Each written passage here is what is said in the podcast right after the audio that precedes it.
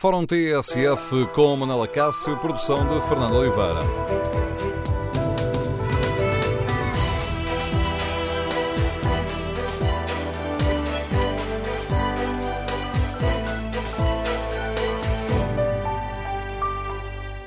Bom dia. A decisão de barrar a entrada a pessoas de sete países de maioria muçulmana engrossou o cor de protestos contra o presidente norte-americano, Donald Trump. No Fórum TSF queremos ouvir a sua opinião. Concorda com esta medida? Ela pode ou não ser um contributo eficaz para combater o terrorismo? Número de telefone do Fórum 808-202-173. 808-202-173. Queremos ouvir a sua opinião. Este é um assunto interno dos americanos ou estas questões também nos uh, dizem respeito? Queremos ainda neste Fórum TSF ouvir a sua opinião, como avalia a primeira semana da presidência Trump, que desafios é que esta reorientação na política norte-americana coloca a Europa. Recordo o número de telefone do Fórum 808-202-173, 808-202-173. Se preferir participar no debate online, pode escrever a sua opinião no Facebook da TSF ou na página da rádio na internet, onde encontra ainda um inquérito que pode responder. Perguntamos aos nossos ouvintes que avaliação fazem da primeira semana da presidência de Donald Trump. A avaliação negativa leva uma larga vantagem. 89% dos ouvintes que já responderam a este inquérito fazem uma avaliação negativa da primeira semana de Donald Trump na Casa Branca. Queremos, no Fórum TSF, ouvir a sua opinião. Recordo o número de telefone para participar de viva voz: 808-202-173. Antes de escutarmos os primeiros ouvintes, vamos saber como é que o chefe da diplomacia portuguesa olha para a situação nos Estados Unidos entrevistado por uh, Joana Carvalho Reis, o Ministro dos Negócios Estrangeiros, Augusto Santos Silva, uh, explica qual é a posição de Portugal perante uma medida que está a levantar um cor de protestos por todo o mundo. E apesar da diplomacia habitual neste tipo de respostas, Augusto Santos Silva diz que estamos perante uma medida que é inaceitável para os padrões europeus. A posição de Portugal é a posição que as autoridades europeias já tiveram a oportunidade de exprimir. Em matéria de vistos, o que acontece na Europa é que há uma legislação comunitária, que é a legislação que Portugal também segue.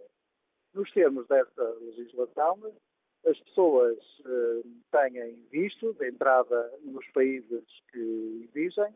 A concessão desses vistos pode ter em conta razões de segurança e tem em conta razões de segurança, portanto, em muitas circunstâncias, nós fazemos um escrutínio para saber se há alguma razão ligada à segurança que peça a entrada desta pessoa ou daquela pessoa no nosso país, mas não, esses impedimentos não estão ligados nem à religião, nem à nacionalidade, nem à etnia. Quer dizer, nós não podemos dizer, uh, a partir de agora, as pessoas que venham do país X, Y ou Z ou que sejam crentes da religião A ou B, estão impedidas de entrar no nosso país.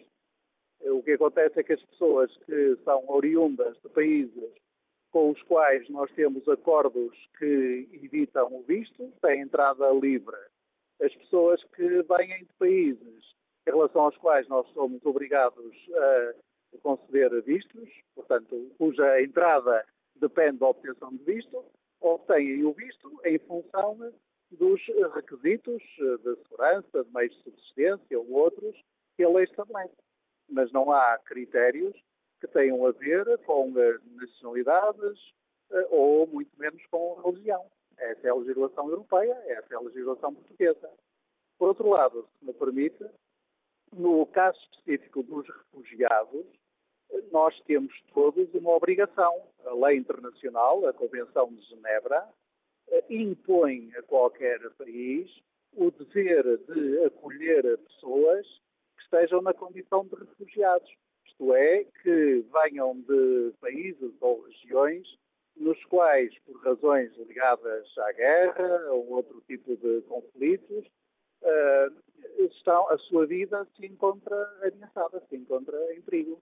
E, portanto, o acolhimento dos refugiados, para além eh, de uma obrigação moral, é também uma obrigação legal, regulada pela lei internacional. Fala-me exatamente da situação, daquilo que se passa dentro da União Europeia. Uh, aqui, concretamente, os Estados Unidos proibiram, de facto, a entrada uh, de cidadãos que venham destes uh, de, de, sete países. aquilo que Donald Trump evoca para justificar esta medida tem exatamente a ver com medidas de segurança. É uma medida justificada? Como disse, do ponto de vista europeu, que é o ponto de vista português, não é possível aceitar que os impedimentos de circulação ligados à segurança se projetem sobre populações inteiras. Nesse sentido, Sr. Ministro, Portugal está a pensar uh, marcar algum tipo de posição junto dos Estados Unidos, quer seja, uh, portanto, Portugal sozinho ou mesmo um, ehm, concertado dentro da União Europeia? Sim, em primeiro lugar, no quadro europeu, que, como digo, é o quadro que regula a política de vistos, dentro do quadro europeu, Portugal acompanhará e acompanha os pedidos de esclarecimento que já foram formulados pelas autoridades em eh, Bruxelas. No caso específico de eventuais cidadãos que tenham dupla nacionalidade, isto é, sejam ao mesmo tempo portugueses e sírios, portugueses e iranianos, portugueses e amenitas, etc., Portugal assegurará a esses cidadãos que também são seus cidadãos o apoio que eles justificam. Esta medida uh, assumida por uh, Donald Trump pode vir a interferir com Portugal no curto médio prazo? Não creio, uh, porque a medida decidida pelo presidente norte-americano diz respeito a um conjunto reduzido e muito identificado de países. e, portanto, não, não é concebível que esse tipo de medidas seja alargado a países europeus. De qualquer maneira, o ponto não é esse. O ponto é que aqui estamos perante mais uma área de política pública na qual as diferenças entre a União Europeia e a nova administração norte-americana são eh, evidentes. Eh, já tinha sido identificada uma primeira área de política pública, que é a política comercial, visto que a União Europeia é inteiramente favorável ao comércio internacional livre e regulado, ao passo que as medidas já tomadas pela nova administração Trump se inscrevem numa lógica contrária a esse princípio. E, manifestamente, há aqui uma segunda área de divergência entre aquilo que é a posição da União Europeia e aquilo que é a posição da nova administração norte-americana. Face a estas, a estas medidas que o Sr. Ministro acaba de, de, falar, eh, medidas que são divergentes entre Estados Unidos e União Europeia, que desafios é que esta nova política americana uh, vem colocar à Europa? Em primeiro lugar, é o desafio da unidade europeia. Como tanto os líderes europeus têm dito, é, com especial uh, impacto, digamos assim, uh, o presidente francês e a chanceler alemã, esta é a hora de reforçar a unidade da União Europeia. E, em segundo lugar, é também a hora de nós, os europeus, reforçarmos os princípios que sempre nos guiaram no caso específico de que falamos agora, é constitutivo do projeto da integração europeia o princípio do acolhimento dos refugiados, isto é, da, da, do primado da obediência à lei e ao direito humanitário e, eh, no que diz respeito à, à política de vistos, portanto, à política de circulação de pessoas, é, é também um princípio constitutivo da União Europeia não fazer depender a circulação das pessoas de, de características ligadas, por exemplo, à religião. Uh, ainda durante a campanha eleitoral, uh, Donald Trump foi sentido, enfim, com alguma apreensão por, por parte da Europa. Depois, entretanto, uh, houve a vitória das eleições, uma vitória de certa forma inesperada, e logo a seguir a reação, mesmo por parte não só de comentadores, mas também de, de políticos e de Estados, foi, enfim, uma coisa é a campanha eleitoral, outra coisa é um presidente. No entanto, aquilo que nós estamos a assistir é que, de facto, Donald Trump está a avançar com muitas medidas que tinha proposto durante a campanha. Na sua avaliação, estas medidas estão de alguma forma a contribuir exatamente para unir a Europa ou ainda estamos a tentar perceber o, que é que aí vem? Eu sou atualmente ministro dos estrangeiros, portanto não sou analista político. Eu e muitos dos meus colegas, a generalidade dos meus colegas disseram o mesmo. Eu disse, por exemplo, no Parlamento Português, no dia 20 de janeiro, antes mesmo do discurso tomado de posse do presidente norte-americano, que Portugal não tem e não, não tinha e não tem nenhuma reserva face à nova administração norte-americana.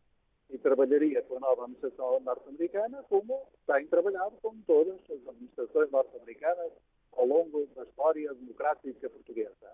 Agora, há áreas uh, de política na qual, uh, nas quais havia dúvidas que aparentemente estarão dissipadas. Uma delas é relativa ao envolvimento, ao compromisso com a NATO. Na conferência de imprensa conjunta do presidente norte-americano e da primeira-ministra britânica na passada sexta-feira em Washington, ficou mais claro que os Estados Unidos mantêm o compromisso com a NATO, isso é muito importante. Há outros domínios da política pública onde as diferenças eh, têm aparecido estes que referi são evidentes na política comercial e agora também nas, nas políticas de vistos. Eh, agora, eh, há também, eh, talvez, uma diferença que se vai fazendo notar, que é a diferença na atitude no combate ao terrorismo. Norte-americanos e europeus estão inteiramente alinhados na necessidade de combater o terrorismo. Os europeus, nós os europeus costumamos dizer apropriadamente que para combater o terrorismo é preciso também combater as causas que levam ao terrorismo. Eu tenho pessoalmente muitas dúvidas e muitos dos meus colegas europeus partilham essas dúvidas de que eh, estigmatizar eh, uma religião, neste caso o Islão, seja uma maneira de combater o terrorismo. Até acho que eh, estigmatizar uma religião, não distinguir com clareza o que é o Islão e o que é o fundamentalismo uh, religioso de matriz islamista e uh, o que é, no outro limite, o terrorismo que se reivindica do islamismo, não fazer esta distinção pode ajudar a causa dos terroristas, porque pode conduzir para radicalizar mais uh, uh, pessoas, sobretudo jovens, que professam esta religião. E, portanto, nós na Europa temos um enorme cuidado ao dizer que uh, o nosso objetivo é dialogar com o Islão, incorporar todas as religiões na nossa matriz europeia e que eh, o nosso combate ao terrorismo de eh, natureza islamista é um combate apenas a esse terrorismo, não a uma religião, seja ela qual for. Estados Unidos e Reino Unido são parceiros muito importantes de Portugal e, e, e são ambos países que estão a sofrer uh, fortes modificações políticas. Um, está preocupado? Eh, por enquanto, não. Nós temos uma relação eh, muito próxima com o Reino Unido que queremos e vamos manter mesmo depois do Brexit. E os Estados Unidos são o nosso, o nosso mais importante aliado no domínio da segurança e da defesa no plano bilateral e assim continuarão. Uh, Portugal não tem nenhuma dúvida sobre isso. E vamos, nós, os europeus e os nossos amigos norte-americanos, vamos trabalhar em conjunto, porque é muito importante que o grande mundo transatlântico, isto é, as democracias do Atlântico Norte, isto é, em particular, os Estados Unidos e o Canadá do lado americano e a União Europeia e outros países europeus do nosso lado prossigam aquilo que tem sido um fator de estabilidade e de paz mundial, que é a grande aliança político-militar transatlântica. Antes do encontro com Donald Trump, Theresa May, numa entrevista a jornalistas britânicos, dizia: eh, naturalmente queremos manter eh, fortes laços com os Estados Unidos, mas não terei qualquer receio em enfrentar Donald Trump se houver alguma coisa que me incomode. Essa também é a postura de Portugal. Essa é a atitude de nós todos nas relações internacionais. Nós procuramos trabalhar naquilo em que convergem os nossos interesses nacionais, eh, e hoje há muito que exige essa convergência, desde logo como a luta contra o terrorismo, mas também eh, a agenda climática, os objetivos do desenvolvimento sustentável, a luta contra a fome, a cooperação para o desenvolvimento. Tudo isso é uma área em que exige um enorme esforço de todo o mundo em particular no quadro das Nações Unidas, e temos que trabalhar todos nesta área. Evidentemente, nos domínios em que possa haver divergências, eh, nós temos que identificar essas divergências e verificar se é possível ou não superá-las. Agora, a superação das divergências não será à custa dos valores e dos princípios europeus e dos valores e dos princípios do multilateralismo. E Portugal caracteriza pela sua adesão plena aos valores e aos princípios europeus e aos valores e aos princípios do multilateralismo. A análise do Ministro dos Negócios Estrangeiros, Augusto Santos Silva, em entrevista à TSF, uma entrevista conduzida pela jornalista Joana Carvalho Reis, onde o uh, chefe de diplomacia portuguesa afirma que, uh, neste caso concreto, que fez levantar os uh, protestos contra Donald Trump, o facto de proibir a entrada nos Estados Unidos a pessoas de sete países de maioria muçulmana, diz Augusto Santos Silva que estamos a uma medida que é inaceitável para os padrões europeus. Queremos, no Fórum TSF, ouvir a sua opinião. Que balanço faz desta primeira semana da presidência de Donald Trump? Que desafios é que esta reorientação da política norte-americana coloca à Europa? E quanto a esta decisão concreta, concorda com a decisão de barrar a entrada a pessoas de sete países de maioria muçulmana? Este é um assunto que diz respeito apenas aos americanos? Ou estas questões também nos dizem respeito? Queremos ouvir a sua opinião. Número de telefone do Fórum 808-202-173. 808-202-173. Que opinião tem o professor António Pontes, que nos escuta na Ericeira? Bom dia. Sim, bom dia. Bom dia, António Pontes. Está a ouvir? Estamos a ouvi-lo. Ah, peço desculpa, porque entretanto tive que vir aqui ao serviço comercial e, talvez as condições não sejam as melhores. Mas é, então é o seguinte. Em primeiro lugar, eu podia também a si e a todos os ouvintes, mas eh, em relação à sua questão, talvez, eh, devo já dizer que sou, considero uma pessoa de esquerda, há muitos anos e, é mesmo antes de 50 e, portanto, é óbvio que este tema, em relação eh, concretamente a, a, este impedimento em termos de fronteiras, para mim é completamente irrealista, do ponto de vista de que eu sempre tive como filosofia e, e aderi e defendo, quase que é, termos, em termos, termos a abolição de fronteiras. Portanto, aí, aí estou completamente à vontade. Agora, porque funciona muito com lógica, apesar de não ser professor de filosofia, mas funciona muito com lógica, eh, este tema eh, deverá ser quase que um case study para todas, eh, e digo todas em termos transversais, as pessoas, desde as áreas da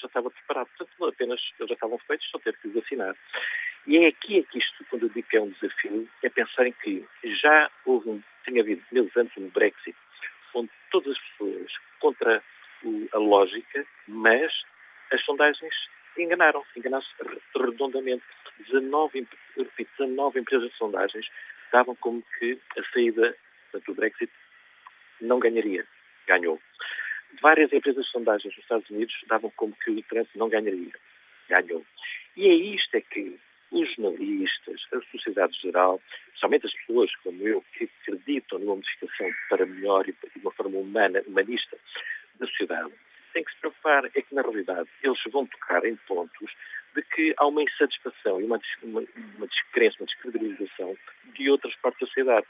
O Trump, neste momento, utiliza os raciocínios lógicos e é isto é que tem que ser contrariado, porque se formos ver, e só para terminar, é, pela primeira vez, creio eu, a imprensa mundial está a lutar contra um facto que é um político que está a cumprir aquilo que prometeu nas eleições. Eu penso que é das primeiras vezes a nível mundial, repito, que a imprensa está, a imprensa barra quase de poder, não se esqueça que a imprensa neste momento é o quarto poder, eh, a imprensa está a, a combater algo que tem a ver com uma, algo que, ele, que o candidato prometeu. Ele prometeu e está a cumprir. Isso. Agradeço o seu uh, contributo, António Pontes. E que opinião tem o engenheiro mecânico André Ferreira que nos escuta no Barreiro? Bom dia. Olá, bom dia.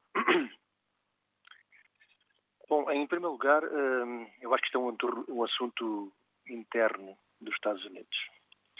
Quero fazer uma declaração que sou imigrante há muitos anos, já trabalhei no Brasil, França, Inglaterra e agora vou trabalhar para a Alemanha. Um, então sou, conheço bem essa história de imigração, andar de um país para o outro e um pouco as leis de cada país. Estou um pouco desconfiado da tendência da comunicação social, portanto, é, um, é um, a, a, a, tendência das notícias relativamente a Trump uh, leva-me a pensar o que é que poderá estar por trás. Eu vejo constantemente notícias e alguns jornalistas a tomarem posições, seja verbalmente ou então gestualmente indiretas sobre Trump, o que não me agrada, e tento pensar pela minha própria cabeça, que é difícil hoje em dia, tendo em conta tanta informação, uh, muitas vezes trabalhada. É verdade que Trump traz um estilo novo, e isso assusta. Mas vamos a alguns factos. Os Estados Unidos foram atacados e estão em guerra. Proteger um país e os seus habitantes, é, é, para mim, é de louvar. E é importante. Isto não é uma guerra convencional. É uma guerra religiosa. Isso traz particularidades e dificuldades. Trump decidiu de uma forma talvez tosca e radical, mas decidiu. Coisa que os políticos ocidentais há muito não sabem fazer e isso está a incomodar a classe política.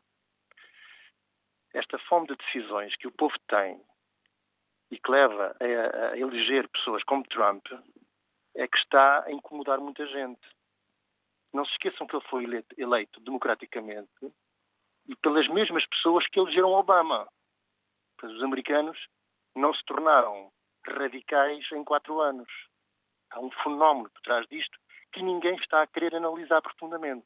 Estamos a personalificar no Trump uma imagem diabólica, e realmente o, o indivíduo uh, deixa um pouco a desejar a, a, comparar com o estilo que fomos habituados nos últimos uh, uh, 100 anos, mas há um fenómeno uh, que não é isolado. Marine Le Pen, temos outros, Putin, quer dizer, há, há algo maior a acontecer. Uh, os políticos convencionais, e os portugueses, obviamente, não estão a ver esta mudança, quer dizer, estão a, a falar o que é politicamente correto, não é? estão cegos e continuam a pensar que o povo pode ser enganado com discursos politicamente corretos, que é o que acabamos de ouvir do nosso ministro. Uh, e o que as pessoas querem realmente é ações. E Trump toma ações. Se vão dar certo, só o tempo vai dizer. Reparem, ter um visto de trabalho no, no, nos Estados Unidos não é fácil. E a lei da imigração entre, por exemplo, o México e os Estados Unidos não mudou. O que se passa é que os mexicanos passam a fronteira sem autorização. Relembro que aqui há, uma, há umas semanas entraram quatro magrebinos no aeroporto de Lisboa e que saltaram a, a rede do aeroporto e que foram caçados na Gara do Oriente. Aí ninguém falou nada. Qual a diferença? O número de pessoas que atravessam a fronteira? Existe um muro no aeroporto de Lisboa. E aquele magrebino que foi deportado, porque foi um deportado, para ele, nós fomos o Trump na Europa. Melhorar a relação com a Rússia parece-me bem e contraria a probabilidade de um holocausto, porque as relações entre a Rússia e os Estados Unidos sempre foram tensas. Aliás, eh, comparar Trump a Hitler é extremamente ridículo e só melhora as imagens eh, do monstro que era Hitler. As pessoas devem ter esquecido o monstro que era Hitler. A minha opinião, vamos esperar para, para ver alguém que está a fazer, tentar fazer uma política uh, de ações, de fazer o que prometeu nas eleições e que foi democraticamente eleito. Se é bom ou mau, vamos ver. A mim assusta-me um pouco a mudança, é verdade. Mas uh, devemos dar oportunidade a quem foi eleito democraticamente. É isso a democracia. Agradeço, André Ferreira, o contributo que trouxe a esta reflexão. Olho aqui a página da TSF na internet. O André Ferreira acabou de falar nas comparações com Hitler. Com Hitler. Ora, Irene Reis deixa-nos esta opinião. Também Hitler começou assim por considerar os judeus indesejáveis, sempre com medidas justificadas, aqui as justificadas entre aspas, segundo o regime, perseguindo-os e assassinando-os, passando depois a perseguir os alemães seus opositores. Se os outros países não tomarem medidas firmes para se oporem, isto tem tudo para acabar muito mal para todos. Bom dia, professor Filipe Pate Duarte, bem-vindo ao Fórum do TSF. É professor universitário, especialista em Ciência Política e Relações Internacionais, tem estudado muito estas questões do, do terrorismo, é porta-voz do Observatório de Segurança, Criminalidade Organizada e Terrorismo. Senhor professor, em termos teóricos, esta atitude dos Estados Unidos é uma boa medida para travar o terrorismo? Não, olhe, viva, bom dia. De maneira nenhuma. Não acho que seja necessariamente uma boa medida. Aliás, é muito mais uma medida de exclusão racial e religiosa do que propriamente uma medida de caráter securitário. Ou seja, um, a longo prazo, pode ter o efeito oposto daquilo que se pretende. Portanto, nós estamos a ver que, em primeiro lugar, com estas medidas, estão-se a alienar alienados, eh, aliados, peço desculpa, alienar aliados, por um lado. Por outro lado, está naturalmente também a enfurecer populações muçulmanas. Por outro, vai justificar a própria propaganda uh, do jihadismo eh, portanto, provando que efetivamente eh, o mundo muçulmano se encontra eh, com um elemento de exclusão, o que depois, a longo prazo, é, é, é, precisamente nessa mesma questão que a propaganda da AES funciona, o que não é uma verdade, porque o mundo muçulmano não se encontra sob ataque, mas é pela possibilidade do muçulmano se encontrar sob ataque que um, se justifica o uso da violência da perspectiva do Daesh. Não é? Eh, e, por outro lado, eh, nós temos que ver que os sete países, isto, isto, isto aqui chama a atenção para este pormenor, os sete países eh, que foram, que, estão, que são considerados nesta, nesta medida, portanto, a Síria, o Sudão, o Iémen. A Síria, o Iraque e o Irão. O Iraque, o Irão, exatamente. Os países, os países que, foram, que foram considerados não representaram nos últimos 16 anos a origem de qualquer tipo de ataque a solo norte-americano. Há países de onde partiram ataques diretamente para o solo norte-americano, seja o caso do Egito, da Arábia Saudita ou do Paquistão. Como sabe, no caso da Arábia Saudita e Egito, uh, uh, uh, os proponentes dos ataques do 11 de setembro da Al-Qaeda eram sauditas e egípcios. No caso do Paquistão, particularmente na zona de Waziristan, que é a zona por excelência um, jihadista e do, da própria Al-Qaeda, que combinou e articulou atentados contra os Estados Unidos, não são considerados. Por outro lado, também, se nós tivermos em conta que nos últimos anos, a maior parte dos ataques, ou quase todos os ataques a solo norte-americano, foram feitos por locais por cidadãos norte-americanos. Basta lembrar os, os acontecimentos de Orlando ou de San Bernardino. Portanto, estas medidas, para todos os efeitos, para todos os efeitos, são baseadas uh, um, num, pensou num erro de avaliação relativamente à própria máfia terrorista.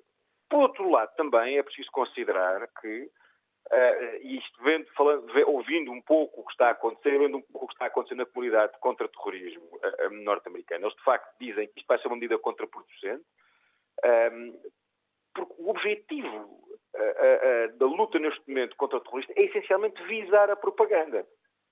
Portanto, muito mais do que fechar as fronteiras é visar a propaganda. E, portanto, esta mesma medida vai, por sua vez, empolar a própria propaganda. E é neste sentido que vai, que vai acabar por ser contraproducente. Aliás, o próprio senador republicano John McCain vem dizer que tem algum receio também que a longo prazo as medidas antiterroristas por parte dos norte-americanos sejam feridas auto-infligidas. Portanto, esta situação aqui, a longo prazo, pode trazer situações mais, eh, mais preocupantes para os Estados Unidos. Joga a, a favor. Esperança, diga, a única diga. esperança relativamente a esta situação é que, de facto, isto é uma medida que acaba por ser temporária e, portanto, estou convencido que, que brevemente poderá vir a ser suspensa. Não é? Portanto, é uma medida que está a ser aplicada durante 120 dias, uh, 120 dias e 90 dias também as, entradas bloqueadas. Uh, portanto, eu estou convencido que estas medidas poder-se-iam levantar. Chame só atenção aqui para um pequeno pormenor, que nas 24 horas seguintes, para nós vermos o impacto que isto teve, nas 24 horas seguintes à, à, medida, à, à medida ser tomada, pelas redes sociais da AES, imediatamente esta situação foi explorada. Portanto, isto pode, a longo prazo, ter um efeito perverso e ter um efeito contrário daquilo que se pretende. Portanto, não é necessariamente o melhor ponto de partida de combate ao terrorismo. Permita que eu envie uma, uma imagem, porventura excessiva, mas uh, corrija-me se, se, não gostar da imagem, professor Filipe Pate Eduardo. Estamos aqui perante, por opostas que elas possam parecer, perante duas peças de um puzzle que encaixa na perfeição? Pois, eu, eu, eh, se calhar acaba por ser demasiado exagerada a sua metáfora. Mas é verdade, vai, vai um pouco ao encontro, esta medida vai um pouco ao encontro da propaganda do Daesh, ou no qual o Daesh justifica. Ou os extremistas em geral se justificam. E, portanto, vamos ver uma coisa. Por um lado, vai ao encontro dessa mesma, dessa mesma propaganda, no sentido em que, aparentemente, há uma exclusão e há uma ação racial por parte do Ocidente. E, por outro lado, também acaba por ser um grito de vitória por parte dos extremistas, no sentido em que o mundo livre e o mundo ocidental eh, está a pôr em causa uh, uh, princípios basilares que os fundamentam. E, portanto, logo à partida acaba por ser uma vitória. E, portanto, aí, embora a sua metáfora me pareça um pouco exagerada, de facto acabam por, por, por, por, ir ao encontro daquilo, daquilo, daquilo, daquilo que os extremistas pretendem. Há pouco o Ministro dos Negócios Estrangeiros, Augusto Santos Silva, dizia-nos aqui que estigmatizar o Islão não é forma de combater o terrorismo. Não, de maneira nenhuma. E, veja, veja, uma, veja uma coisa muito interessante que foi feita nos últimos, nos últimos, nas últimas duas administrações, nas três últimas administrações, melhor dito, George Bush uh, e as duas de Obama. Sempre souberam separar muito bem aquilo que era o Estado Islâmico, a Al-Qaeda, a Jihad, do Islão. Portanto, não podemos juntar as duas coisas. Uma coisa é efetivamente o jihadismo, que se baseia no Islão, que parte do Islão, mas que não é o Islão. O Islão é uma religião de 2 mil milhões, de 2 mil milhões de seguidores, com um conjunto de peculiaridades, eh, como qualquer outra religião revelada, que não representa necessariamente violenta, violência. Agora, de facto, há um grupo, uma determinada comunidade política, com uma determinada ideologia violenta, que se fundamenta em princípios do Islão, mas que não é o Islão, eh, e que, por sua vez, é precisamente essa minoria, dessa minoria, dessa minoria, que, por sinal, também são muçulmanos, e que, fazem, e que levam a cabo este, este, este, os atentados e que, e que, tentam causar o máximo de disrupção social. Mas é interessante ver que quer George W. Bush, quer, quer Obama, sempre separaram bem as águas. Neste momento, com este tipo de medidas, é muito mais um processo de exclusão racial e religioso do que propriamente uma medida securitária, porque se está a tomar o todo pela parte. E é precisamente no tomar o todo pela parte eh, que se vai dar a razão à propaganda do próprio Daesh. O que, volto a dizer, a longo prazo vai legitimar a ação de violência, por um lado, e por outro também vai criar ressentimento. E é precisamente nesses próprios ressentimentos que depois também a longo prazo eh, se poderão ter uma, uma, uma bolsa de recrutamento. Agradeço ao professor Filipe Ati Duarte o importante contributo que trouxe à reflexão que fazemos aqui no Fórum uh, TSF. Um, professor universitário especializado em Ciência Política e Relações Internacionais, é o porta-voz do Observatório Segurança e Criminalidade Organizada, ajudando-nos aqui também a refletir sobre esta questão. Que opinião tem o professor universitário João Costa Rosa, que está em Palmela? Bom dia. Bom dia, olha, muito obrigado por me ter deixado entrar. Eu estou aqui, eu estou aqui com feedback, com feedback no rádio. É um problema que no rádio ou no telemóvel? Eh, se for no telemóvel é, não, é um problema que, não é um problema que não conseguimos resolver. Se for no ah, rádio tem que então desligar o rádio do carro. É, Vou propor uma coisa, professor João Costa Rosa. Vamos ligar esta chamada e na segunda parte do fórum voltamos a entrar em contato consigo para ver se uh, o conseguimos escutar sem qualquer incómodo uh, para si, uh, para escutar o seu raciocínio. Aproveito para olhar a página da TSF na internet, ver como está o debate online. Carlos Martins escreve: pelo entendimento que Trump tem do mundo, ainda pode achar que somos marroquinos ou como somos do sul da Europa, também podemos ser mexicanos primordiais. O mundo necessita de atos de união e entendimento, mas não será em Trump que se verá um iluminado.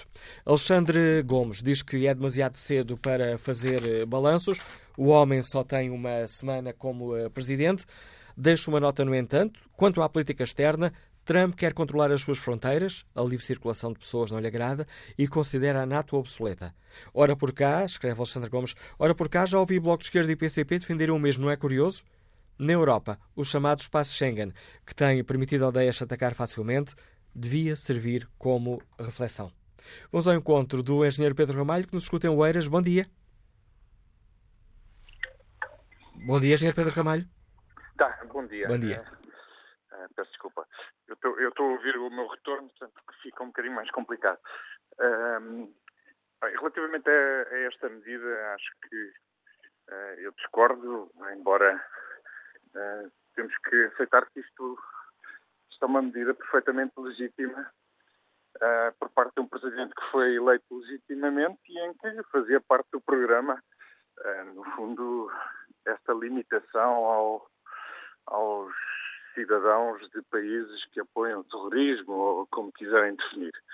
O que, o que me parece é que a, a nossa tendência para, para a indignação coletiva também é, rapidamente se inflama. Quer dizer, estamos a falar de, de um direito que assiste a qualquer país soberano de decidir a quem é que atribui visto. Não. Portanto, julgo que este tema não, não deve ser uh, visto de uma forma, uh, digamos, tão. como se, como se tratasse de um, de um crime contra a humanidade os Estados Unidos uh, têm toda a legitimidade de decidir sobre uh, quem entra ou quem é que, a quem é que dão visto de entrada no, nos Estados Unidos. Agradeço ao ah, professor uh, Pedro Ramalho e peço, uh, peço desculpa por esse problema técnico que ainda não conseguimos uh, resolver e agradeço o esforço para nos dar a sua opinião, apesar de estar a ouvir em retorno da sua própria voz no, no telemóvel. Antes de terminarmos esta primeira parte, sobram aqui uns escassos segundos para ver como está o inquérito. Perguntamos na página da TSF Internet que avaliação fazem os nossos ouvintes da primeira semana da presidência de Donald Trump. 73% fazem uma avaliação negativa, 25% fazem uma avaliação positiva. Retomaremos o debate já a seguir ao noticiário das 11. Tudo o que se passa, passa na TSF. Fórum TSF, segunda parte, edição de Manuela Cássio, com a produção de Fernanda Oliveira. Olá, bom dia. Bom dia, bem-vindo ao Fórum TSF. Queria felicitar o Fórum por fazer este debate. A atualidade dita o tema, o espaço está sempre reservado. No Fórum TSF de hoje, vamos tentar perceber qual é a verdadeira situação económica do país. Sou Manuel Cássio. Em relação eh, ao Fórum de hoje... Apetecia-me citar o, o poeta Espião. Vivemos numa sociedade e num país que realmente a sobrevivência está complicada. Acho que é super importante que todos tenhamos espaço para dar a nossa opinião. Olá, bom dia. Olha... Uh... Fórum TSF. O debate dos ouvintes. Bom dia, obrigado. E resumamos o debate dos ouvintes aqui no Fórum. Hoje avaliamos a primeira semana da administração Trump. Perguntamos aos nossos ouvintes, é também esta a pergunta que está no inquérito que fazemos na página da TSF na internet, que avaliação fazem da primeira semana da presidência de Donald Trump. 71% dos ouvintes que já responderam a este inquérito fazem uma avaliação negativa, 24% fazem uma avaliação uh, positiva. Abel Santos uh, escreve na página TSF na internet, uh, respondendo a esta outra das perguntas que fazemos aqui aos nossos ouvintes, se estas questões também nos dizem respeito ou se são questões, assuntos internos dos Estados Unidos. Ora, Abel Santos responde, claro que nos dizem respeito. Para as combater, é preciso, em primeiro, respeitar Trump respeitar a democracia e os eleitores que são soberanos. Em segundo, é necessário, de forma democrática, lutar contra todas as medidas que são um retrocesso civilizacional. E acrescenta ainda Abel Santos, em terceiro, é necessário apresentar uma verdadeira alternativa que não passe pelas dinastias Clinton ou outras. Paulo Rodrigues escreve também na página TSF na internet que, por muitas razões que possam existir, os Estados Unidos da América sempre se comportaram como um exemplo. Tentam impor a democracia, os ideais de liberdade, etc.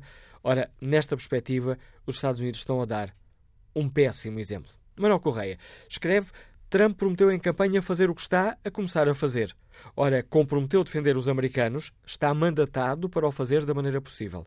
Atendendo a que os Estados Unidos já foram atacados no seu próprio território de maneira brutal, fica legitimado para travar a luta pela defesa do que prometeu. Do que prometeu. E acrescenta Manuel Correia: se os ataques terroristas são brutais, toda a gente concorda, então será com alguma brutalidade que se pode enfrentar para ganhar. Existe uma guerra e qualquer guerra só pode parar quando houver um derrotado. Todas as guerras que pararam utilizando outros expedientes sempre recomeçaram com muito mais violência. Portanto, penso eu, escreve Manuel Correia, Trump, para bem dos americanos e da cultura ocidental, deve derrotar quem é preciso derrotar. Vamos ver se agora conseguimos escutar. O professor João Costa Rosa, professor universitário, está em Palmela. Bom dia, professor. Bom dia. Eu continuo com o retorno, mas consigo ouvi-lo. Então, nós assim estamos a ouvi-lo bem. Agradeço e peço desculpa por esse esforço adicional uh, que terá de fazer para participar neste debate, professor. Obrigado. Olha, em relação às questões que coloca, eu vou tentar ser conciso, mas antes disso gostava apenas de dizer duas coisas.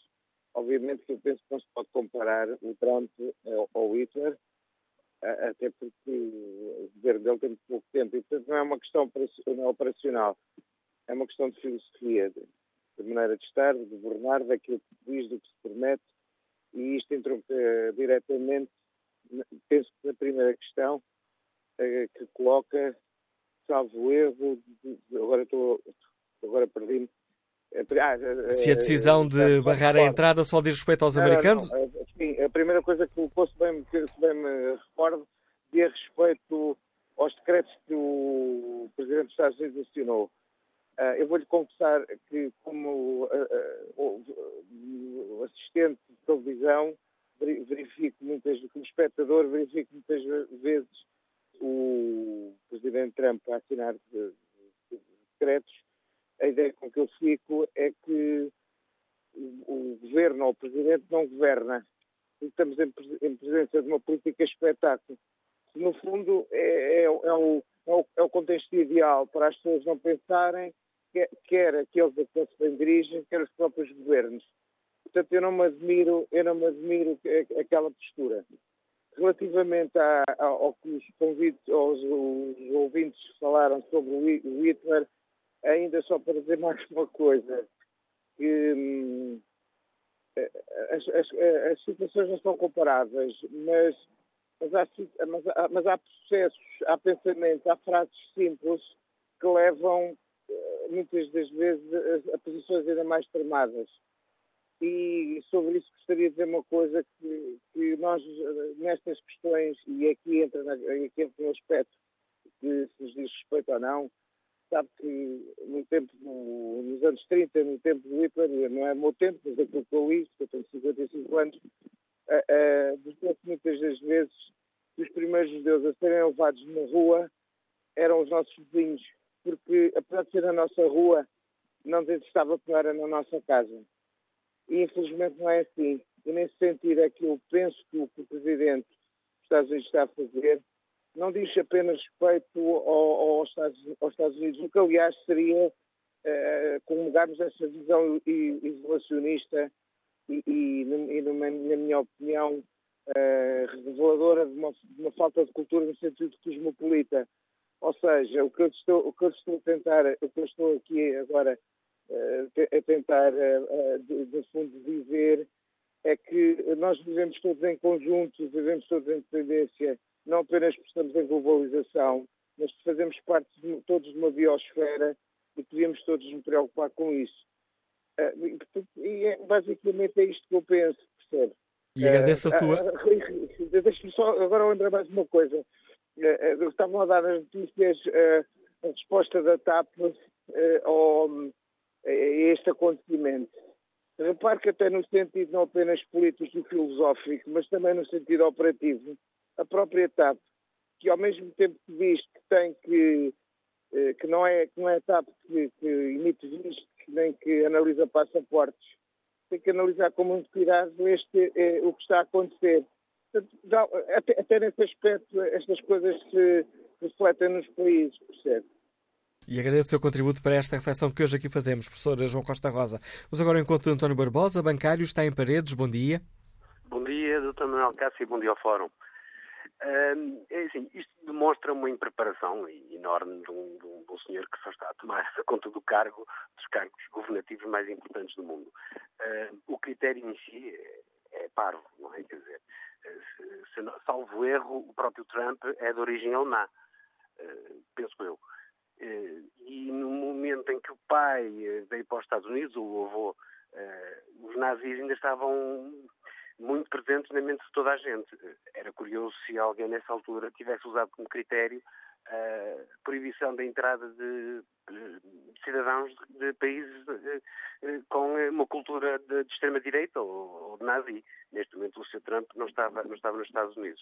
Uh, para além disso, se nós pensamos bem e saltarmos duas gerações para trás, uh, os Estados Unidos é feito de, de, de imigrantes, quer dizer, uh, eu diria que se, se, puxarmos duas gerações para trás, a esmagadora maioria uh, de, dos americanos tem origens estrangeiras, italianas, irlandesas, alemãs e mais alguma coisa. Portanto, os Estados Unidos fez com imigrantes e esse, e esse critério é, é, é, tão válido como proibir uh, que, um, que, que, as pessoas de bigode de, de deixassem poder entrar. Para além disso, relembro, por exemplo, o Unabomber, não é? Que, que, fez aquela explosão que matou centenas de pessoas. eu pergunto também se não seriam critérios. Agora, qual era a confissão religiosa dele? Era mormon? Era, era, era ateu? O que é que era? E a partir de usar esse, esse critério. o, o, o, o terrorismo islâmico, neste caso, eh, não parece que vá resultar, muito pelo contrário, muito pelo contrário. Eh, e os países que podem ajudar a combater eh, esse flagelo são os próprios países de onde essas pessoas são originárias. ou seja, estar a proibir que todas as pessoas desses países possam entrar nos Estados Unidos, para mim é contraproducente e acho que, que, que vai resultar precisamente o contrário. Agradeço também a sua participação neste debate, António Barbosa. Vamos agora ao encontro Leonídio Paulo Ferreira, é subdiretor do uh, Diário de Notícias. Bom dia, Leonídio, bem-vindo ao Fórum, por nos ajudares aqui a refletir sobre esta questão. Esta primeira semana de Donald Trump, de alguma forma surpreende? É, não me surpreende porque Donald Trump, no fundo, está a cumprir aquilo que prometeu da campanha. Quem tinha ilusões que havia um Donald Trump de campanha que depois seria diferente enquanto presidente, penso por essas ilusões no período de transição entre o 8 de novembro e o 20 de janeiro em que ele tomou posse. Aliás, na emissão especial que fizemos aqui na, na TSF, na posse de Trump, já tinhas alertado para isso. Atenção que o homem é o mesmo. Exatamente, o homem é o mesmo. Havia algumas expectativas que hum, fosse um boneco de campanha feito para ganhar e que, portanto, depois eh, mudasse de atitude ele tem sido coerente e, portanto, a esse nível não, não temos surpresas.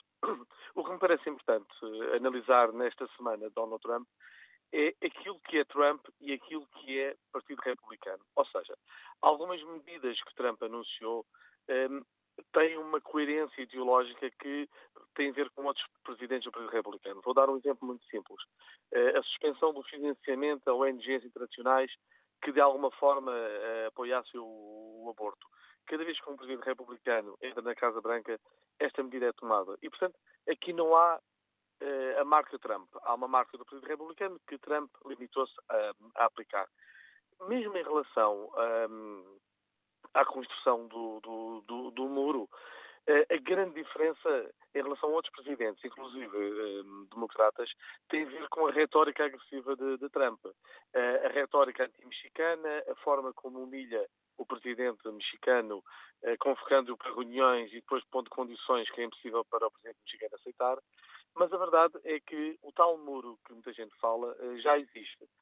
Não acompanha os 3.200 km de fronteira, mas tem, tem neste momento zonas de muitas centenas de quilómetros. Eu posso dizer que hum, em outubro estive na zona de San Diego, onde há uma fronteira com, com, com o México, onde fica Tijuana, e, e realmente quem tentar ir à fronteira percebe que há um muro, há um muro que é atravessado todos os dias por milhares de pessoas, mas há um muro. E, portanto, Donald Trump aqui marca-se pela agressividade, porque esta suspeita e esta tentativa de, de, de vedar o país que relação ao México é uma tentação que vem de, de, muitos presidentes americanos atrás. O que me parece que é uma marca de Donald Trump é a impreparação com que ele eh, toma decisões e a falta de consciência que ele tem das consequências das decisões. Esta, esta decisão em relação a estes sete países eh, da maioria muçulmana é um bom exemplo disso. Ou seja, os Estados Unidos já têm critérios aplicados eh, a todos os países do mundo para que alguém possa visitar os Estados Unidos. Existem países que os cidadãos podem visitar os Estados Unidos meramente comprando um bilhete e fazendo a, a, a inscrição online. Eh, há eh, países que os cidadãos precisam claramente de pedir um visto e serem provados, e há países onde a recusa de um visto é praticamente garantida para a maior parte dos cidadãos. Quando Donald Trump aplica esta medida cega de todos os cidadãos de sete países de maioria muçulmana, ele não mede as consequências. E não mede as consequências que são práticas. Eh, por exemplo, fala-se muito das questões que têm eh, autorização de residência nos Estados Unidos. Neste momento existem informações contraditórias. Por um lado, essas pessoas estariam afetadas, por outro lado, essas pessoas não estariam afetadas. Imaginemos o que é neste momento ser polícia de controle de fronteiras nos Estados Unidos. Imaginemos o que é neste momento ser diplomata americano que tem que tratar de vistos e de autorizações de, de viagem. Depois existe uma outra situação também de preparação. Como é que se aplica a regra aos binacionais? E aqui é muito grave, porque ultrapassa-se aqueles sete países e pode-se incluir qualquer país no mundo. O caso do Reino Unido tem sido, tem sido muito falado porque alguns deputados britânicos eh, são cidadãos de, britânicos, mas também de países que estão eh, afetados por esta recusa de entrada nos Estados Unidos. as autoridades britânicas já vieram dizer que, a partir do momento em que o binacional não viaje do país da nacionalidade proibida, ou seja, alguém que seja britânico ao mesmo tempo somali, não parta da Somália, não seria afetado. Mas há relatos de cidadãos britânicos com binacionalidade iraniana que neste momento estão a ser afetados de fazerem voos de escala nos Estados Unidos. Ou seja, Donald Trump criou aqui uma confusão enorme. Um, está a afetar indústrias básicas dos Estados Unidos. Ele que é um homem que quer defender a grandeza dos Estados Unidos, está a afetar neste momento, por exemplo, Hollywood, uma indústria que vive da, da colaboração de gente do mundo inteiro, basta olharmos para a ficha técnica dos, dos filmes. Uh, as grandes empresas de, de, informática, não é por acaso que a Google já lançou um alerta aos seus trabalhadores com nacionalidade estrangeira para voltarem para casa, só não podem depois voltar mais tarde. Aliás, as, uh, desculpe interromper-te, Leonídio, as uh, tecnológicas estão, parecem unidas nesta, nesta questão, chamando a atenção para Trump de que estas empresas, que contribuem muito para a riqueza dos Estados Unidos, e estamos a falar da, da Apple, da, uh, da Google, da Netflix, da Microsoft, que sem a imigração não contribuiriam tanto para a riqueza dos Estados Unidos como, como estão a contribuir. É uma aliança claro. quase, quase inédita contra um presidente norte-americano. Claro. Eh, se nós olharmos para, para, para, para, essas, para essas empresas, elas muitas vezes são um misto de, de, de, cidadãos americanos, de pessoas brilhantes de, do mundo inteiro e de pessoas brilhantes que são perseguidas ou que são oprimidas ou que não têm condições nos seus países de origem e que encontram uh, o tal sonho americano. E de repente Donald Trump toma uma medida que hum, contraria toda, toda a lógica que fez o sucesso do, do, dos Estados Unidos. Como eu disse, nada disto é surpreendente porque Donald Trump prometeu. Agora, vamos ver, nem tudo é ilógico em Donald Trump. Eh, há sete países que, hum, que, os cidadãos não podem entrar neste momento nos Estados Unidos, tirando exceções. Eh, são países que, obviamente, se nós olharmos têm problemas sérios de terrorismo. Uh, vários deles, inclusive, tiveram, têm, têm ações militares americanas em curso. Uh, basta pensar no Iémen, hoje havia drones uh, americanos a bombardearem a Al-Qaeda no, no, no, no Iémen. Os Estados Unidos bombardearam em tempos a, a, Líbia para ajudar a derrubar Gaddafi. Ou seja, são países que de alguma forma os Estados Unidos tiveram envolvimento e, de, e que há conflitos que de alguma forma podem ser perigosos para os Estados Unidos. Mas mesmo este critério é muito discutível porque há países que, que têm um historial também de, de, tensão com os Estados Unidos, ou de cidadãos que fizeram atos terroristas contra os Estados Unidos, como é o caso, por exemplo, do Paquistão ou da Arábia Saudita, que não foram incluídos. Ou seja, há quem diga também, numa daquelas ideias de teoria da conspiração, que Donald Trump deixou de fora os países que têm negócios com as suas empresas.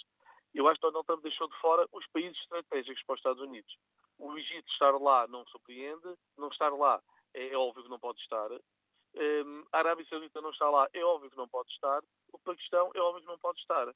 Agora, haverá um momento em que, além uh, da sua impreparação, Donald Trump irá entrar também num sistema ilógico que põe em causa tudo o que é o sistema internacional e o sistema de alianças dos Estados Unidos. A impreparação dele faz-me temer isso. Agradeço, Leonido, o contributo para este debate. Leonido Paulo Ferreira, o subdiretor do Diário de Notícias, ajudando-nos aqui a analisar esta primeira semana uh, da presidência de Donald Trump. E que avaliação faz José Machado, vendedor que está em Lisboa? Bom dia. Bom dia. Gostaria de cumprimentar o Fórum. Uh, eu normalmente sou um pouco cético em relação a este tipo de programas, porque considero isto, enfim, um pouco do exercício da liberdade inconsequente mas, de toda a maneira, uh, gostaria de dar algum comentário em relação a esta questão que tem sido comentada pelos habituais órgãos de comunicação social que, sinceramente, acho que, de facto, são a oposição contra o Trump. Um Trump que considero que, de facto, talvez esteja mal preparado para aquilo que quer fazer, mas uh, é uma pessoa que, de facto, tem um currículo que é um bocadinho pobre em termos políticos e é capaz de ter uma concepção um pouco limitada do mundo. No entanto, de facto, a campanha que os órgãos de comunicação social têm feito contra o Trump situam-se, de certa maneira, numa oposição política contra o Trump.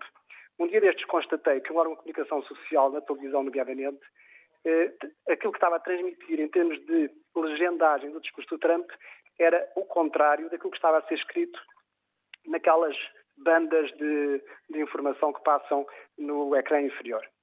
Eu gostaria só também de, só de acrescentar que efetivamente, os países têm direito a gerir quem admitem no seu seio. E quando o admitem, deve ser uma admissão organizada e com suporte efetivo a quem entra.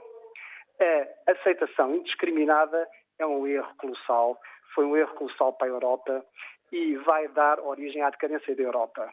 Basta irmos a Marselha e veremos o confronto de civilizações. E estamos a ver a degradação da nossa civilização às mãos de outras pessoas que nada nos dizem e que vêm pura e simplesmente, numa atitude oportunística, beneficiar dos nossos valores. A Europa está refém dos seus valores. A nacionalidade é a única eh, hipótese em termos de cultura e de comportamento. O nacionalismo, no fundo, é a única esperança como oposição a esta subjugação a valores exteriores que nada nos dizem e que vão contribuir para a decadência da nossa sociedade. E os órgãos de comunicação social têm que deixar de pensar que são os representantes da opinião pública. Os órgãos de comunicação social são e fazem parte da opinião pública, mas não são o seu representante. Uh, era bom olharmos também para a maneira como a Europa lidou com a Primavera Árabe. A Europa, neste momento, está a lidar com um problema ao qual e para o qual contribuiu. Contribuiu pela sua política de apoio a movimentos sem qualquer estrutura, sem qualquer proposta concreta em termos de poder político. E assim a Europa contribuiu para o caos. E agora a Europa tem que lidar com o caos e penso que não está a lidar da melhor maneira.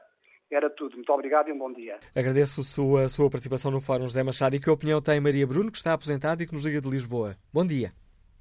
Uh, bom dia. Eu gostaria de abordar o assunto por um, uma por um lado completamente oposto uh, a que, que, a maioria das pessoas aborda.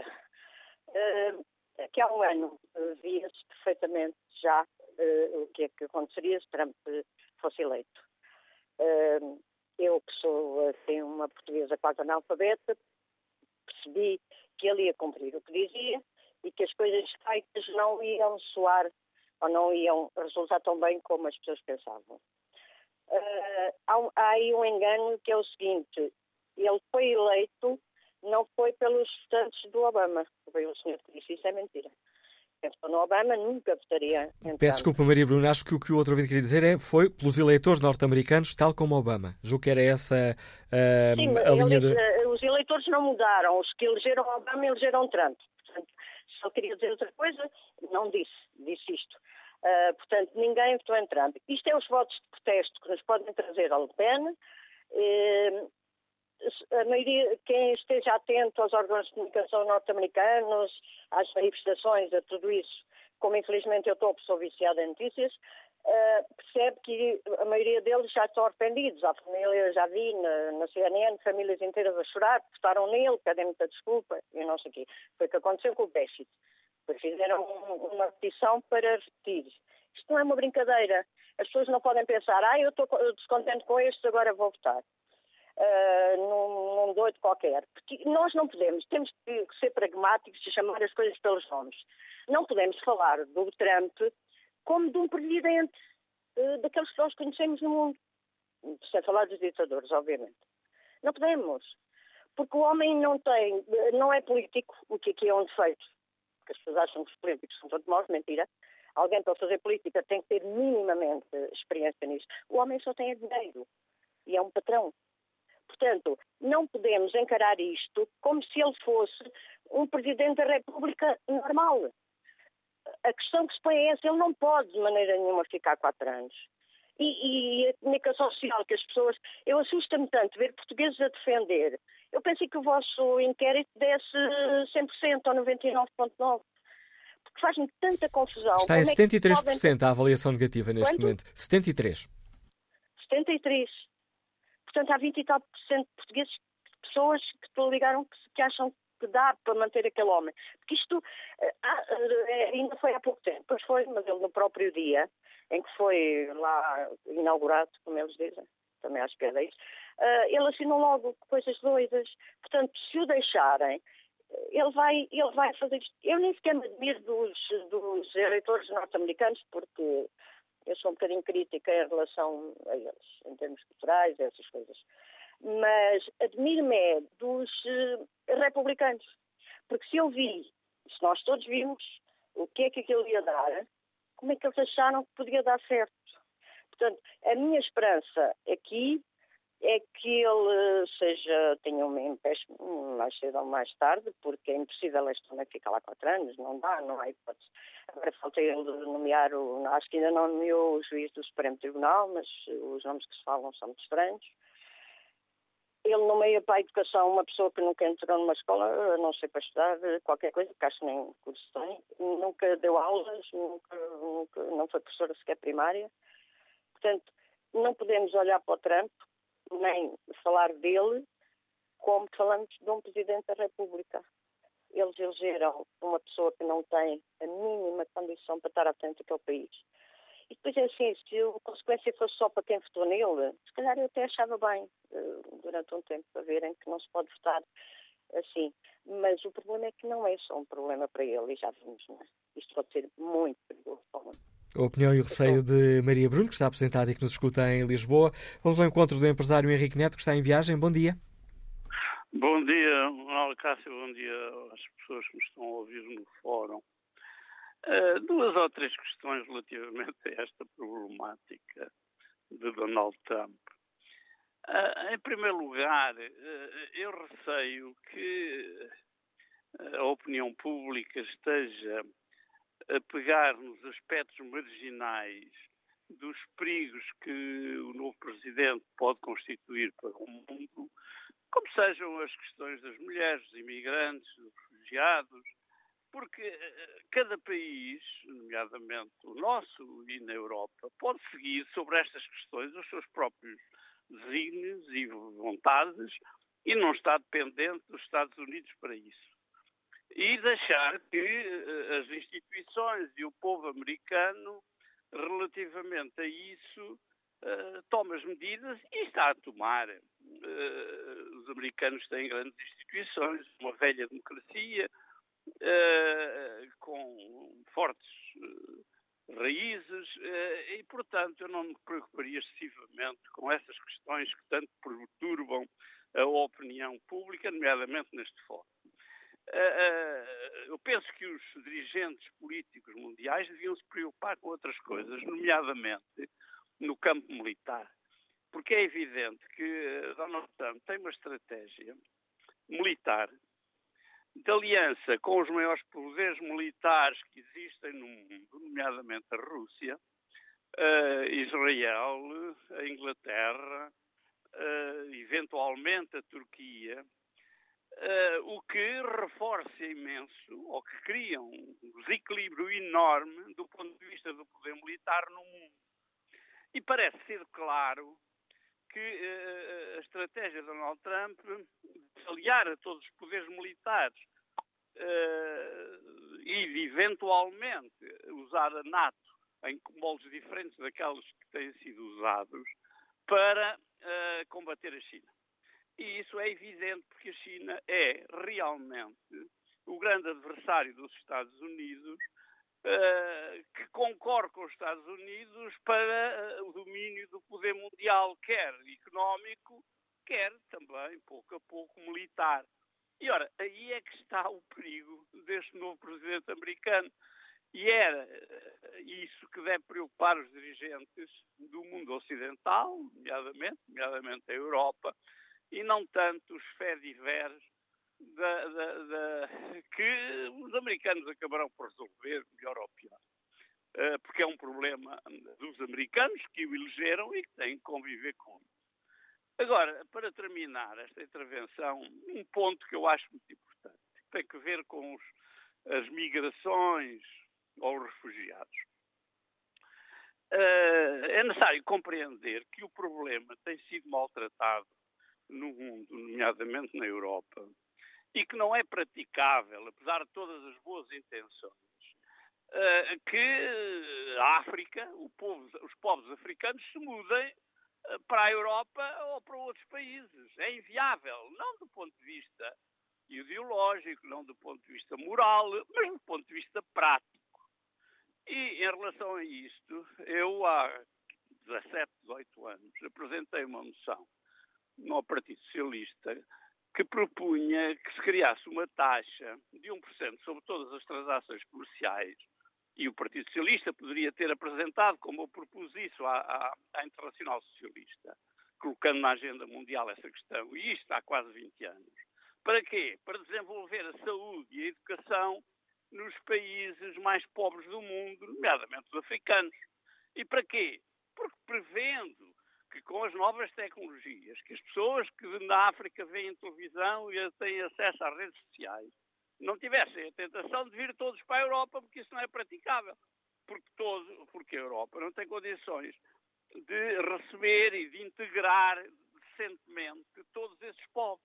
E, portanto, a única verdadeira alternativa é desenvolver esses países, nomeadamente com leis de importação dos produtos desses países mais favoráveis, no sentido de que esses países possam fixar as suas próprias populações e que as migrações se processem com algum equilíbrio uh, e de uma forma mais ou menos controlada.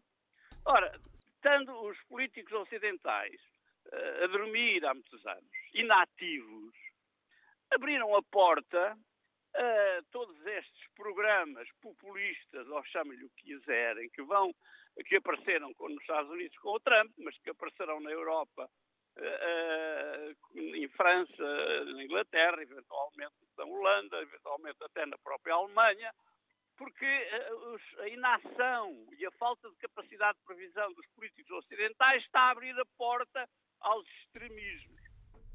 O alerta que nos deixa o empresário Henrique Neto está em viagem. Vamos agora ao encontro do eurodeputado do Grande Partido Socialista, Carlos Lourinho. Sr. Deputado, bom dia, bem-vindo ao Fórum TSF. Como é que olha para estas últimas medidas nos Estados Unidos, nomeadamente esta proibição de entrada de pessoas de sete países de, de maioria hum, muçulmana? Como dizia agora mesmo Henrique Neto, uh, de facto o Donald Trump está a tirar partido do de um certo adormecimento do, do Ocidente ao longo dos últimos anos, mas isso não, uh, não lhe cria condições para poder atuar como está a atuar. Donald Trump tem sido um verdadeiro agente provocador. Como agente provocador, está a desconfigurar a ordem mundial. Uh, está a quebrar aquilo que eram as bases, ou são ainda as bases uh, mínimas do entendimento entre os povos. Os povos têm interesses diversos, competem por recursos económicos, competem em termos ideológicos, competem pela, pela supremacia, até, até segurança, mas uh, há normas de entendimento. Uma das normas de entendimento é que ninguém é discriminado tendo em conta a raça ou tendo em conta o credo, aquilo em que pensa, Ora, uh, Donald Trump, uh, com algumas medidas que tem tomado, esta, enfim, da, da, proibição de entrada de cidadãos de sete países, mesmo não tendo, não entendendo nada sobre ele, estão a quebrar essas regras. E, e o, pior, e o pior, talvez seja esse o interesse de Donald Trump, mas o pior para o mundo é que isso vai reforçar uh, os extremistas, os radicais, uh, que são anti-americanos, que foram muito anti-americanos, por exemplo, eh, durante a segunda parte da presidência de, de Bush, que reduziu o, anti-americanismo no mundo, reduziu-se durante os dois mandatos de Obama e agora, de facto, vão ter um novo recrudescimento. Recrudescimento esse que depois tenderá a traduzir-se em ações, em ações violentas. E por isso é muito importante que, por exemplo, a Europa permaneça unida, que os cidadãos uh, dos Estados Unidos também, como fizeram agora em relação a esta, a esta situação, protestando nos aeroportos também, uh, também resistam, para que se mantenha a legalidade e para que haja equilíbrios de poder.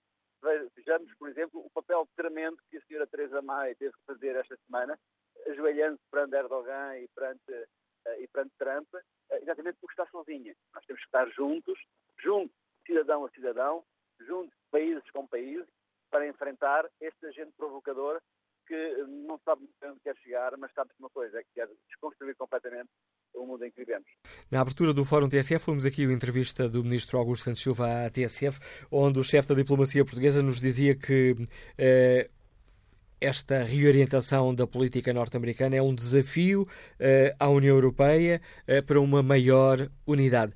Parece, Sr. Eurodeputado, que a Europa está consciente desse desafio, está já a dar passos nesse desafio ou ainda está muito a esperar uh, para eu, ver como é que ficam as eu, coisas? Nos últimos, nos últimos meses e com a minha experiência tenho, tenho visto uma Europa que parece que está congelada. Não estou a falar da temperatura, mas parece que já não reage a nada. Mas se não reagir a isto, então não se vão ser. A União Europeia tem aqui, aliás, Sr. Trump disse que não continuaria a assegurar o pagamento da defesa da Europa, o que, eh, enfim, como princípio é logo uma, uma, um desafio a, a mudar, mas a defesa da Europa não se faz apenas com o reforço nossa capacidade militar, faz-se com a convergência, faz-se com o entendimento, faz-se com, com acabar a União Económica e Monetária e ter uma moeda forte, faz-se com o pilar social, faz-se com, com todas as componentes que podem voltar a, a unir os povos europeus a perceberem que, é, que precisam de Europa para, uh, para viverem melhor e para resistirem aos, uh, enfim, ao,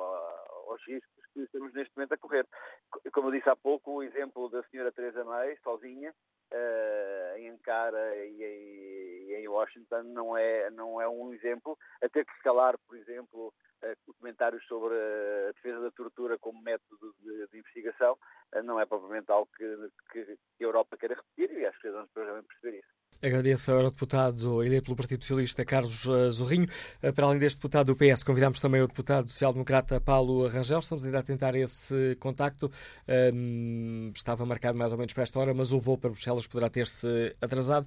Tentaremos ver se ainda em tempo útil neste Fórum TSF podemos ouvir, eh, depois de escutar esta opinião do Eurodeputado Socialista Carlos Zorrinho, o Eurodeputado social-democrata Paulo Rangel. Para já, vamos ao encontro do advogado Paulo Esteves, que está em Valença. Bom dia. Muito bom dia, Dr. Manuel Cássio. Bom dia ao, ao Fórum. Bem, eu desde já gostaria de, de, dizer que acho que é uma tremenda hipocrisia por parte da Europa e por parte dos eurodeputados europeus estarem a censurar este comportamento ao Donald Trump. Isto porquê? Eu, eu gostaria muito que os senhores deputados, eurodeputados, explicassem o acordo que fizeram com a Turquia, nomeadamente dos bilhões de, de euros que estão a dar à Turquia, precisamente para não deixar entrar refugiados uh, islâmicos, nomeadamente da Síria. Portanto, de, de, um momento para o outro na Europa, deixou de se falar dos refugiados, nomeadamente dos sírios, porque deixaram de entrar, estão em condições absolutamente infra-humanas na Turquia e foi precisamente esta Europa que agora censura Trump que decidiu pagar, dar dinheiro sem qualquer critério para que os mesmos ficassem na Turquia e que não entrassem na Europa. Isto, isto, por assim, isto dá alguma superioridade moral à Europa para estar a censurar o comportamento do Trump? Relativamente ao muro com, com o México, o muro com o México começou a, a ser construído nos tempos do, do, presidente Bill Clinton. O muro já tem cerca de 1.300 km de comprimento. E eu pergunto, a comunicação social que hoje censura o Trump começou a falar no início da construção do muro? Disse alguém que o muro já tem 1.300 km? Não disse. O muro até parece que é uma novidade que vai ser construída agora. Mas não é. Mas ainda lanço aqui outra questão. Nos Estados Unidos, nos Estados Unidos, alegadamente haverá cerca de 5 mil, eh, aliás, cerca de 5 milhões de imigrantes ilegais e que são tolerados nos Estados Unidos e que estão a trabalhar. E a pergunta que eu faço é o seguinte: a quem que interessa trabalho ilegal? Quem é que beneficia da mão de obra destes 5 milhões de pessoas? E agora lanço outra pergunta: que direitos tem, nomeadamente se não for pago ou se não lhe tiverem a dar condições mínimas de trabalho, junto, junto dos tribunais americanos, um imigrante ilegal? Não tem direitos nenhums. Estão completamente fora da lei, que não tem qualquer tutela. Só que quem é que beneficia da mão de obra de 5 milhões de pessoas? São as grandes multinacionais. O que está em causa é a globalização e o interesse da globalização. E é precisamente contra isso que a classe média, fundamentalmente americana, elegeu Donald Trump. Porquê? Porque agora vê que, vê que aquilo que, nomeadamente na, na empresa automobilística, estavam a pagar a cerca de 30, 30 euros à hora, 30 dólares à hora, melhor dizendo, cerca de 28 dólares à hora, neste momento estão a pagar a cerca de 5 dólares e deslocalizaram a produção para o México, estão a pagar 2 dólares à hora, não é? e que introduzem os automóveis nos Estados Unidos como sendo produzidos nos Estados Unidos. E agora eu pergunto, isto é legítimo? Alguém pergunta porque é que o Trump foi, foi eleito? E a comunicação social agora ata as mãos à cabeça por ele estar a cumprir aquilo que disse que ia fazer? Mas não será legítimo alguém que assume, que assume um governo de um país cumprir aquilo que disse? Fazer aquilo com que se comprometeu? Mas não foi para isso que ele foi eleito? Não foi para isso que as pessoas o elegeram?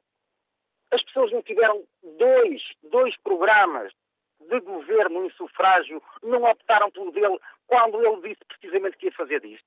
Ele está a enganar alguém? Ou serão os americanos que não sabem nada do país dele, não sabem o que querem fazer, não sabem o que estão a fazer e nós é que sabemos?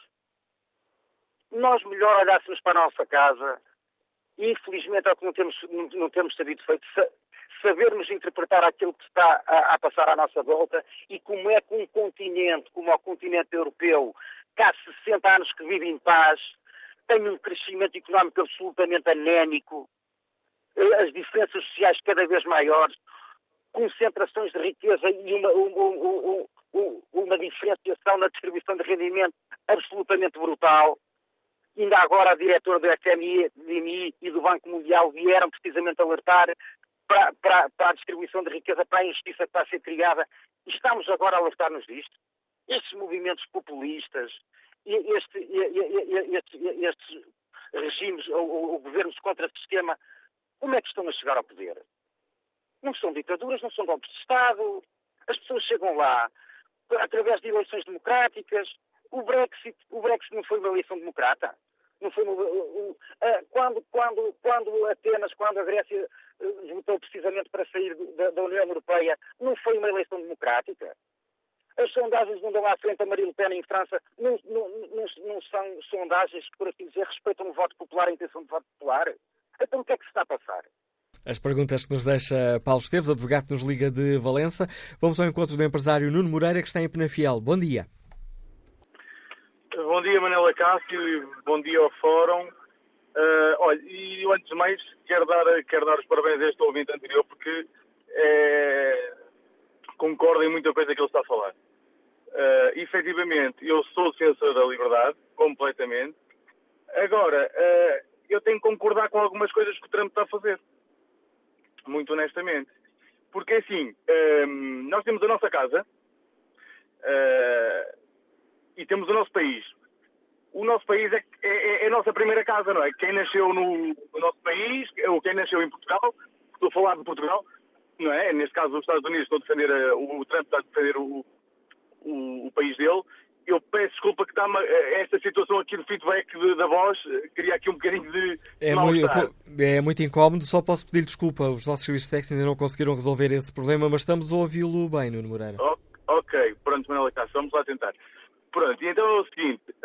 Hum, ora bem, eu quero perguntar a todos os ministros, a todos os ministros dos negócios estrangeiros se isto num, numa, numa, numa, em palavras muito práticas e muito simples, se qualquer um, não é, dos ministros, deixariam entrar qualquer pessoa em sua casa, na sua própria casa, na sua própria habitação, não é? E vamos agora pensar um bocadinho individualmente, todos nós. Deixaríamos entrar qualquer um dentro da nossa casa sem o conhecermos, sem saber quem é? Esta é uma questão. Acho que efetivamente, nós devemos ter algumas regras para deixar as pessoas entrar. Agora, na questão dos Estados Unidos, efetivamente que eles uh, têm uma política em que bem, eles pertencem à NATO e depois também são defensores, efetivamente, da democracia e gostam de incentivar a democracia. Agora, quando efetivamente há, durante estes anos, foram tocar em algumas feridas no Médio Oriente, em que haviam lá certas ditaduras, certos regimes, é, é óbvio que isto, em, em, palavras mais simples, é o seguinte. Eu, tenho, eu vivo na nossa, nós vivemos na nossa freguesia, eu vivo na minha freguesia. E há uma freguesia uma, da, da, minha cidade em que efetivamente existe ali uma ditadura, existe ali uh, pessoas que, que, que, que, tratam mal, que, batem nas mulheres, que, escravizam, que, e isso tudo e eu e mais meio de amigos reunimos, pá, aquilo está, está, está, aquilo não está a funcionar bem. Então pegamos, juntamos, vamos lá uh, incentivar, uh, colocar alguma, colocar alguma ordem. Ora bem, quando nós fazemos isso, quando nós pegamos, saímos da nossa casa, saímos do nosso meio e vamos interferir no meio dos outros, efetivamente eles não têm, não, aos nossos olhos e aos olhos do mundo, e pela lógica não têm razão, é óbvio, uh, mas estamos a tocar numa ferida, estamos ali a, é, é preciso atuar com, com, com, com cuidado. A opinião que nos deixa Nuno Moreira, estamos já na reta final deste Fórum TSF. Tenho em linha o Estudante Universitário Francisco Batista, que nos veio de Lisboa, a quem pediu uma grande capacidade de síntese. Bom dia, Francisco Batista. Estou sim, muito bom dia. Uh, eu vou tentar resumir o, mais, o melhor possível. Uh, eu acho curioso que na administração de Barack Obama as mesmas medidas foram cometidas em 2011 ao suspender, eh, não por três meses, mas por seis meses, os refugiados iraquianos de entrar nos Estados Unidos, enquanto que nesse período os mídias nada comentam sobre estas medidas uh, e afirmam que estas medidas da administração do Trump são xenóficas e uh, racistas perante os muçulmanos. Uh, durante a administração Obama também foram largadas milhares de bombas e, e continuaram com as guerras no Médio Oriente e se nós defendemos a liberdade e a igualdade eh, perante as religiões e seja de onde formos, como é que podemos apoiar uma administração que fomentou guerras e mortes de milhares de pessoas? E os refugiados só uh, existem devido a este mesmo motivo, porque eles precisam de fugir das, das guerras e das condições precárias que eles lá têm. E estas guerras foram fomentadas apenas por meramente interesses económicos, da globalização e em relação à descentralização das empresas eh, para o México, isto acontece porquê? Porque a mão de obra é mais barata e, e simplesmente ao produzirem mais barato, as empresas multinacionais irão, irão ter um maior lucro. E é com esta opinião de Francisco Batista, estudante universitário que está em Lisboa, que chegamos ao fim deste Fórum TSF. Olha a página da rádio na internet para ver mais uma vez os resultados do inquérito que fazemos. Uh, está em tsf.pt Perguntamos que avaliação faz da primeira semana da presidência de Donald Trump. 77% dos ouvintes que responderam ao inquérito fazem uma avaliação negativa, 20% uma avaliação positiva, os outros 3% não têm opinião.